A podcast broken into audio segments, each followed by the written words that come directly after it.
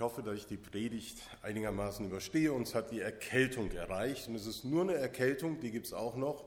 Es ist schon erzählt worden, ich hätte Corona, das stimmt nicht. Aber es ist eine Erkältung. Wir haben vielleicht noch die Worte von Paulus im Ohr, die Dietrich eben gelesen hat. Ob jemand Jude oder nicht Jude ist, es gibt dabei keinen Unterschied. Alle haben denselben Herrn und er lässt alle an seinem Reichtum teilhaben, die ihn im Gebet anrufen. Denn jeder, der den Namen des Herrn anruft, der wird gerettet werden. Die Gemeinde von damals, die Ostern erlebt hat, die nachösterliche Gemeinde, die wusste um die grenzüberschreitende Liebe Gottes. Sie hat ja hautnah erlebt, wie das Evangelium von Judäa über Samaria bis an, das Enden, bis an die Enden der damaligen Welt verkündigt worden sind und eben Menschen zum Glauben kamen. Und wir heute, wir können das ja noch mehr bestätigen, dass das Evangelium wirklich rund um den Globus allen Menschen verkündigt wird. In allen Nationen und Ländern Gemeinden sind, die Gott nachfolgen. Da stellt sich allerdings der Predigtext aus Matthäus 15, die Verse 21 bis 28, irgendwie quer. Dieser Text, den Dietrich uns gleich vorlesen wird, damit ich meine Stimme schonen kann, der ist irgendwie schwer zugänglich. Ich habe zumindest in der vergangenen Woche einige Zeit gebraucht. Vielleicht lag es aber auch einfach an der Erkältung, dass der Kopf so dicht war, dass das Denken eher eingeschränkt war. Aber hört selbst und schaut, wie es euch mit dem Text geht, Matthäus 15, die Verse 21 bis 28. Der Glaube der kaanäischen Frau. Jesus verließ Galiläa und zog nach Norden in die Gegend von Tyrus und Sidon. Eine kaanäische Frau, die dort lebte, kam zu ihm und bat ihn inständig. Hab Mitleid mit mir, o Herr, Sohn Davids. Meine Tochter hat einen bösen Geist in sich, der ihr schlimme Qualen bereitet. Jesus antwortete ihr nicht. Er sagte kein Wort. Doch seine Jünger drängten ihn, ihre Bitte zu erfüllen. Sie belästigt uns sonst weiter mit ihrer Bettelei, sagten sie. Da sagte er zu der Frau, ich bin gesandt worden, um dem Volk Israel zu helfen, Gottes verlorenen Schafen und nicht denen, die keine Juden sind. Sie lief jedoch hinter ihm her, warf sich vor ihm nieder und bat ihn wieder, Herr, hilf mir doch. Es ist nicht recht, den Kindern das Essen wegzunehmen und es stattdessen den Hunden vorzuwerfen, sagte er. Du hast recht, Herr, antwortete sie, aber selbst Hunde dürfen die Krümel fressen, die vom Tisch des Herrn fallen. Da sagte Jesus zu ihr, Frau, dein Glaube ist groß, deine Bitte soll erfüllt werden. Und im gleichen Augenblick war ihre Tochter gesund.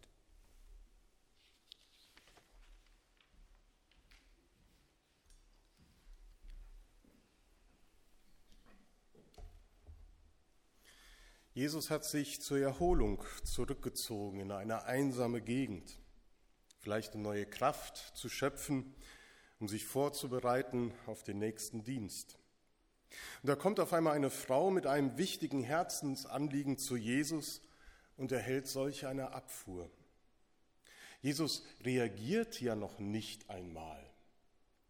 Grenzüberschreitende Liebe und Barmherzigkeit sieht doch irgendwie anders aus. Auch seine Jünger sind weniger daran interessiert, dass dieser Frau geholfen wird, als vielmehr genervt und dass sie Ruhe haben wollen vor ihr. Und dann schließlich wendet sich Jesus dieser Frau doch noch zu und geht mit ihr eigentlich wenig gentlemanlike um. Der Vergleich mit den Hunden, er passt irgendwie nicht in unser Denken. So redet man doch nicht von Menschen. Irgendwie scheint zu dieser Zeit, dieser Begegnung, die Liebe Gottes doch begrenzt zu sein. Nicht allen Menschen zu gelten, sondern nur einer auserwählten Schar. Hatte Jesus das nicht anders verkündigt, dass er zum Menschen gesandt ist, um ihnen die frohe Botschaft des Reiches Gottes zu verkündigen, egal woher sie kommen? Bleibt da nicht diese große heilsgeschichtliche Perspektive, die wir kennen, und die wir heute eigentlich auch im Abendmahl gefeiert hätten auf der Strecke. Es ist ein schwerer Text. Und dennoch ist es gut, dass Matthäus diesen so erzählt, diesen Text so in sein Evangelium aufnimmt, um zwei Dinge mindestens deutlich zu werden. Ich habe hab mich auf zwei Perspektiven beschränkt. Die erste Perspektive, die mir aufgeleuchtet ist, ist das Stichwort der Selbstverständlichkeit. Möchte Matthäus uns daran erinnern, dass es eben nicht selbstverständlich ist, dass wir glauben dürfen, dass wir zu Gottes Volk gehören dürfen. In der kurzen Begegnung wird ja deutlich, dass Gottes Liebe grenzüberschreitend ist und allen Menschen gilt, ist nicht selbstverständlich. Wir können über Gottes Gnade und seine Barmherzigkeit eben nicht verfügen. Er teilt sie nach seinem Willen und Ermessen aus. Er erwählte sein Volk, Gottes Volk, Israel, schloss mit ihnen einen Bund. Und es ist Gottes ureigenste Entscheidung, ob er noch mehr Menschen, noch mehr Völker und Nationen erwählen wird und zu seinem Volk dazu tun wird. Es ist nicht selbstverständlich, glauben zu können. Auch wenn man vielleicht in fünfter Generation Baptist ist, in einem christlichen Elternhaus aufgewachsen ist und das von Pike auf gelernt hat, es ist keine Selbstverständlichkeit. Wir neigen heute dazu, heute vielleicht weniger noch als vor drei Jahren, vieles einfach nur für selbstverständlich zu halten. Jahrelang haben wir so gelebt. Und die letzten drei Jahre haben uns die Grenzen des Selbstverständlichen aufgezeigt. Und wir erkennen, dass es nicht selbstverständlich ist, im Frieden zu leben, den Wohlstand grenzenlos zu mehren, grenzenlos Energie zur Verfügung zu haben. Vielleicht stehen wir manchmal auch in der Beziehung zu Gott in der Gefahr, dass wir meinen, unser Erwähltsein ist selbstverständlich. Und wer ist nicht schon einmal in dem Glauben und in der Vorstellung zu Gott gekommen mit seiner Bitte und Gebet, dass er dadurch eben Gott sagen kann, was er jetzt zu tun oder zu lassen hat? Es ist nicht selbstverständlich. Es ist ein Geschenk, ein Geschenk Gottes, das wir natürlich annehmen dürfen. Die zweite Perspektive ist die Art und Weise, wie diese Frau zu Jesus kommt. Diese Frau, die keinen Namen trägt, die uns nicht bekannt gemacht wird, wie viele andere Frauen in der Bibel. Sie kommt nämlich in einer ganz anderen Haltung zu Jesus und wird darin uns zum Vorbild. Die Namenlose bietet uns somit eine Möglichkeit, dass jeder einzelne von uns sich in ihr wiederfinden kann sich mit ihr identifizieren kann und ihren Glauben nacheifern kann. Denn Jesu Wort von dem großen Glauben der Frau steht ja am Ende dieses Berichts wie eine Einladung vor uns. Dein Glaube ist groß. Schauen wir deshalb noch einmal genauer hin, was uns die Geschichte von einem mutigen Glauben erzählt. Die Frau bittet Jesus um Hilfe. Und sie tut das nicht, weil sie meint, ein Recht dazu haben zu können. Es ist die Not, die, die sie zu Jesus treibt. Ein schwerkrankes Kind hat sie zu Hause und es würde wohl jeden schreiend zu Jesus treiben, wenn er die einzige Hilfe wäre. Und in diesem Hilfeschrei, den die Frau ausstößt, immer während ausstößt, drückt sich ihr tiefes Vertrauen in Jesus aus. Woher hat sie eigentlich dieses Vertrauen? Sie gehört ja nicht zum Volk Gottes und dennoch glaubt sie an Jesus. Sie muss irgendwo von ihm gehört haben. Der Glaube kommt aus dem Hören, sagt Paulus im Römerbrief. Zuerst muss sie von Jesus gehört haben. Es muss zu ihr gedrungen sein, dass dieser Jesus Menschen heilen kann, dass er von Gott gesandt ist, Menschen die frohe Botschaft zu verkündigen. Und das Gehörte muss in ihr Herz gegangen sein und muss sie ermutigt haben, muss es erhellt haben, ihre Situation und dazu geführt haben, dass sie sich entschieden hat, zu diesem Jesus gehe ich hin. Ich habe den Glauben, dass dieser Jesus auch mir helfen kann in meiner Situation. Ich vertraue auf das, was ich von Jesus gehört habe, von anderen. Und darum geht sie los. Der Glaube, das Vertrauen setzt sie in Bewegung und sie vertraut auf Jesus, den Sohn Davids. Dieses Vertrauen, das kennt keine Grenzen. Sie ist mutig und begegnet Jesus dort in der Einöde. Aber scheint das Vertrauen in Jesus angesichts der Reaktion des Messias gerechtfertigt? Es wird ja so getan, als ob er sie gar nicht gehört hätte. Zweifel kommen auf. Klar, wer glaubt, wer Vertrauen wagt, der hat es auch mit Widerständen zu tun und es wird nicht immer alles glatt gehen, so wie wir das erhoffen und erbeten. Oft genug meinen wir ja auch, Gott hört uns nicht. Er berücksichtigt nicht, was wir wollen. Er hört nicht auf unser Bitten. Unsere Gebete reichen nur bis zur Decke des Zimmers. Diese Erfahrung spiegelt sich eigentlich in der Erfahrung der Frau wider, die Jesus begegnet und der so tut, als ob er die Frau nicht gehört hat. Ich könnte es verstehen, wenn die Frau gesagt hätte, okay, dann habe ich doch was Falsches gehört, ich muss mir jemand anders suchen, der meiner Tochter helfen kann. Aber diese Erfahrung, diese Abweisung lässt die Frau nicht aufgeben. Sie geht ihm nach und bettelt weiter um Hilfe. Jesus sagt ihr, ich bin nicht gesandt worden, um dem Volk Israel zu helfen, Gottes verlorenen Schafen, und nicht denen, die keine Juden sind. Kurz gesagt, Jesus sagt, Frau, für dich bin ich nicht zuständig. Da musst du woanders hingehen. Und es ist spannend, wie die Frau auf diese neuerliche Abfuhr reagiert. Sie fängt nicht an zu diskutieren oder das Verhalten Jesu zu kritisieren, so wie wir das tun würden, wenn wir irgendwo beim Amt etwas Wichtiges brauchten und der Beamte sagt, nee, da bin ich nicht für zuständig, dann musst du in das Rathaus Nummer B gehen. Nein, sie fängt nicht an zu diskutieren, sondern ihre Antwort besteht darin, dass sie sich niederwirft. Das Wort Proskynese steht im Griechischen. Und das meint die Verneigung vor Königen und Göttern. Das Niederwerfen der Frau macht deutlich, dass sie weiß, vor wem sie steht und vor wem sie sich jetzt niederwirft und noch einmal bittet, Herr, hilf mir. Sie weiß, dass es Gottes Sohn ist und die Antwort Jesu folgt nun verbal, aber auch nicht minder scharf.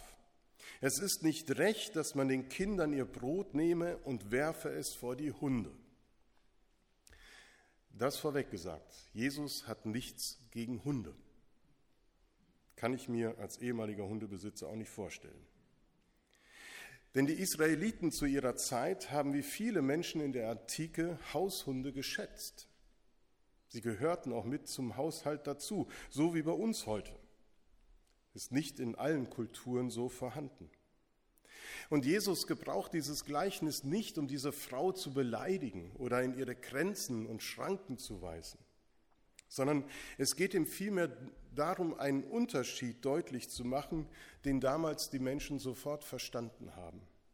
Den Unterschied zwischen Kindern und Hunden in der Hausgemeinschaft der damaligen Zeit oder übertragen eben den Unterschied zwischen Juden und Heiden.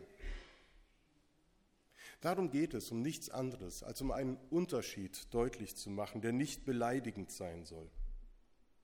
Und das versteht auch die Frau, denn sie zieht ja nicht beleidigt von dannen, sondern sie sagt, ja Herr, ich denke nicht daran, das Vorrecht des Volkes Gottes in Abrede zu stellen oder deine Sendung und deinen Auftrag zu hinterfragen. Ich weiß sehr wohl, dass ich kein Recht habe, auf deine Hilfe zu hoffen. Aber, so könnte man das ausformulieren, ich nehme dich jetzt bei deinem Wort, was du eben gesagt hast. Wenn du schon das Gleichnis von den Kindern am Familientisch brauchst, dann ist für mich und meine Tochter auch ein Platz in diesem Bild. Die Hunde, von denen du eben selber gesprochen hast, die bekommen doch etwas von dem Tisch. Und das ist das Einzige, was ich von dir erbitte. Das, was ich bitte, das widerspricht nicht deinem Gleichnis. Ich will nur, dass etwas abfällt von mir, mehr nicht. Nur ein bisschen für meine Tochter. Ich habe kein Recht dazu. Ich will nur etwas von deiner grundlosen Güte, von deiner heilenden Liebe haben für meine Tochter. Was für ein Mut, was für ein mutiger Glaube, der genau hinhört, der wahrnimmt, was Jesus sagt. Sie hat ganz genau hingehört. Bei aller Angst und Verzweiflung und Sorge um ihre Tochter bleibt ihr Sinn klar und ihr Verstand bleibt scharf. Keine Sekunde denkt sie darüber nach, wie beleidigend der Tiervergleich klingen mag. Wenn heute Worte wie Schaf, Ochse, Schwein, Esel, Hund als Bezeichnung für Menschen fallen, ist normalerweise das Gespräch zu Ende. Oder es eskaliert in Handgreiflichkeiten.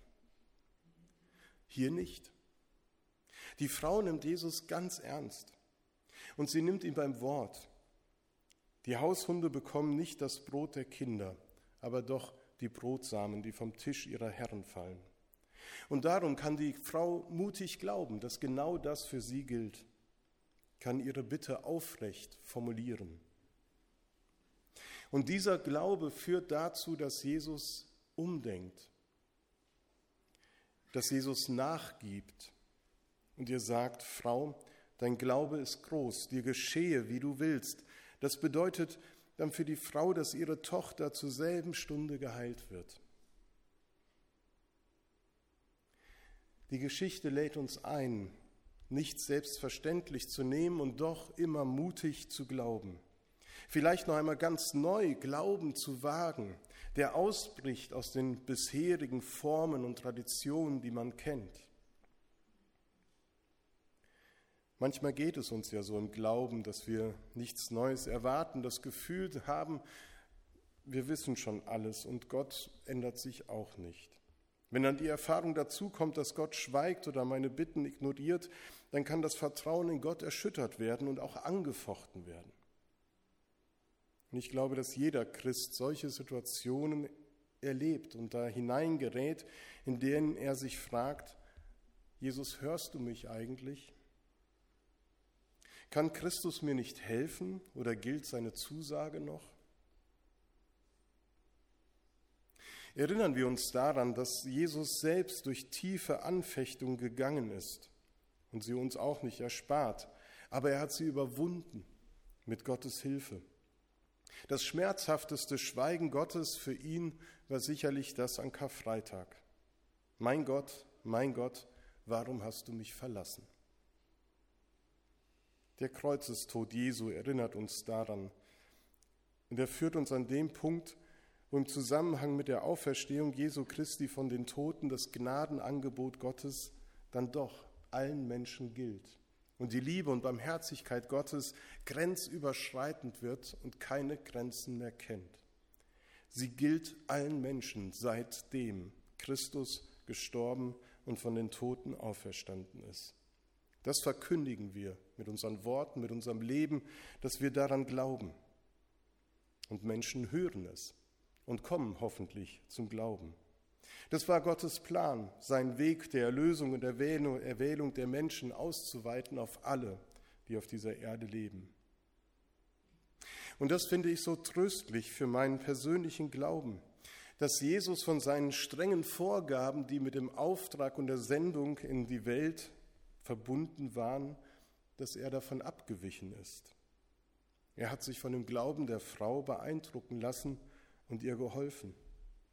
Er hat in dem, was die Frau wollte, den, den Willen des himmlischen Vaters erkannt und gesagt, dein Wille geschehe, wie im Himmel so auf Erden. Er hat erkannt, dass der gnädige Gott nicht will, dass Mitmenschlichkeit und Erbarmen eine Pause machen, sondern allen Menschen gilt. Das lässt mich mutig glauben und hoffen, dass Jesus sich auch durch meine Bitten, die ich formuliere und die ich zu ihm bringe, anrühren lässt. Ja, vielleicht auch von seinem Plan, den er mit uns hat, abändern lässt. Er lässt sich beeinflussen durch unser Gebet. Und das ist eine wertvolle Botschaft. Dass wir reden können, mutig mit Gott reden können. Und das wollen wir heute tun im Gottesdienst. Dadurch, dass wir kein Abendmahl feiern, haben wir mehr Zeit zu beten. Und ich glaube, es ist nicht nur wichtig, miteinander zu reden, sondern auch mit Gott zu reden in dieser Zeit. Und dazu möchte ich einladen, dass wir gemeinsam singen das Lied Gott hört dein Gebet, wenn die Last der Welt dir zu schaffen macht, und dass wir dann in eine gemeinsame Gebetszeit eintreten, in der jeder still für sich beten kann oder auch laut das formulieren kann, und dass wir uns dafür einfach Zeit nehmen. Amen.